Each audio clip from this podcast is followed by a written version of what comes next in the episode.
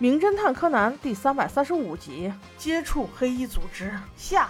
由盗贼团伙开的这辆豪车，带着阿笠博士和柯南在回东京的路上，竟然遇到了山村警官在临时检查。要我说，这不是一个好机会吗？直接把这俩贼让山村带走，又送给他一个大人情，多好！但柯南可不这样想。除了有他的个人英雄主义在作祟以外，更重要的是他还不想耽误时间。如果被山村带走了，那就是无尽的录口供，怎么可能赶上与黑衣组织的交易？所以他只能暂且按耐下去，等到了东京再收拾那俩。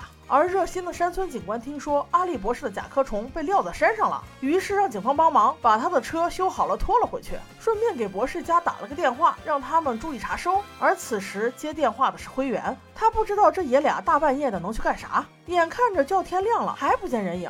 于是便拿到了另一个追踪眼镜，根据上面的位置也追了过去。又过了一段时间，好不容易博士和柯南终于赶到了东京。新一一看是时候拆穿他们了，于是做好了应战计划。首先先把司机用麻醉针扎晕，然后迅速拉起手刹逼停车辆。这时后排的女盗窃犯还拿着玩具手枪对着新一说：“你你你干什么？你敢这样我就开枪。”却镇定地说：“你开呀，我早就看出来了，你那个是玩具枪而已，你骗得了别人，可骗不了我。”随后，他把博士新发明的腰带足球弹了出来，让那颗球一直壮大，塞满了后车厢，搞得女盗窃犯动弹不得。这才下车给博士说：“博士，你赶快报警吧，等警察把他们抓了之后，你就迅速回家，等我好消息。”说完了这番话，便拔腿跑了。他准备提前一步埋伏在交易地点。黑衣组织的人果然准时，沃克如约而至之时，还在感叹板仓这家伙居然还没来。等不及间，便抽了一支烟，边抽着烟边用手电筒不停地四处扫射，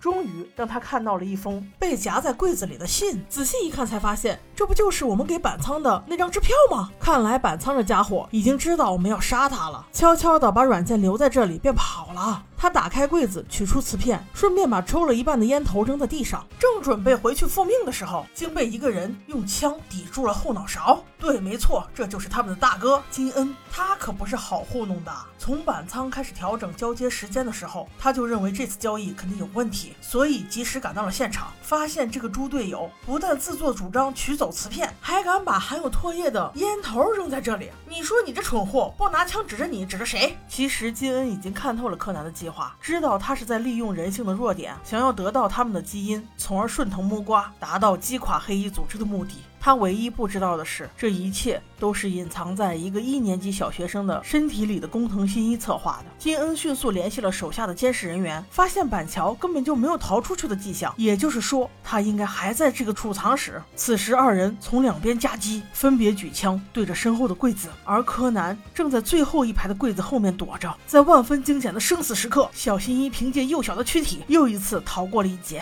他躲在了一个储藏柜内，故意没有锁上门，留了一条缝。金恩本来想从上面一个一个柜子翻一下，但又一细想，一个成年人怎么可能躲在柜子里？所以，当他准备打开最后一个藏有小新一的柜子时，竟鬼使神差的停手了。这里的设计，我认为是非常合理的。成年人怎么可能躲在这么小的一个柜子里呢？所以，当金恩意识到这一点的时候，是不愿意再浪费时间的。于是，柯南逃出升天。等黑衣人走后，他躲在柜子里面，久久不能平静。无论是心理素质再好的人，在面临死亡的那一刻，都会难以自已直到天光大亮，灰原用追踪眼镜找到了他，这才把他从柜子里搀了出来。这个时候的工藤两腿早已麻木，身体因为缺氧昏倒在了柜子里。这会儿好不容易才伸展开来，一听天已经亮了，立刻跑出车站，但黑衣人早已不见踪影。灰原问柯南：“你和博士两个人到底在干什么？”柯南却支支吾吾，想要企图掩饰。还好，正在此时，走在大街上的两个小朋友同时感受到了一阵莫名的阴森，那是因为赤井秀一的回眸一眼。